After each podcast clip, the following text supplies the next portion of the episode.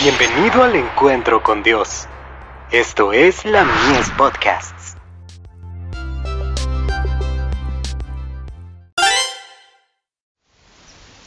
Cada día con Dios. La prudencia cristiana. Por tanto, el prudente en tal tiempo calla, porque el tiempo es malo. Amós 5, verso 13. Todos los que creen la verdad, deberían ejercer precaución con oración, delante de nosotros se extienden decenas de pruebas, y necesitamos ejercer gran precaución, y guardar la puerta de nuestros labios mientras los impíos están delante de nosotros. En nuestra experiencia nos vamos a encontrar con hombres impulsados por un celo fanático que provocarán a los que aborrecen la verdad, y será necesario conservar la calma y no revelar todo lo que sabemos, porque se causarán impresiones sobre las mentes humanas que, bajo la influencia de Satanás, crecerán exageradamente. Es necesario que velemos en oración. Los males que enfrentaremos hace ya tiempo que se han ido reuniendo y, como una tempestad, caerán sobre muchos cuando menos lo esperan.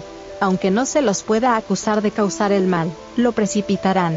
Se les harán cargos que los creyentes no podrán refutar, porque no manifestaron prudencia en el uso de la pluma o de la voz los gobiernos de las naciones promulgarán muchas leyes formuladas especialmente para oprimir, y algunas leyes antiguas que prácticamente no se aplican más, van a resucitar. Necesitamos avanzar en nuestra obra con inteligencia y fe, bajo la sabia dirección de Jesucristo. Tenemos que hacer una gran obra en favor del Maestro para proclamar el último mensaje de misericordia a nuestro mundo, y debemos depender de las autoridades y los poderes para poder ir de un extremo al otro del mundo. Y mientras tengamos que depender de los poderes que existen actualmente, no debemos malquistarnos con ellos, porque este es un mensaje mundial. Tenemos que avanzar con tranquilidad, y cuando aparentemente se cierre el camino en una determinada dirección, no debemos condenar a los poderes que existen actualmente, porque al hacerlo estamos enseñando a otro poder cómo actuar para cerrarnos el camino. No debemos excitar la oposición ni provocar represalias o venganzas. El momento culminante llegará bien pronto.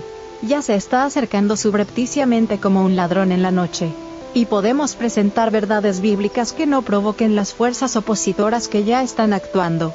Manuscrito 90, del 29 de agosto de 1893.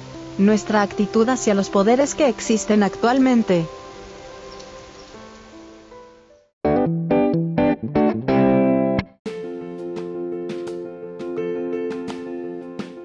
Visítanos en www.ministeriolamies.org para más contenido. Dios te bendiga.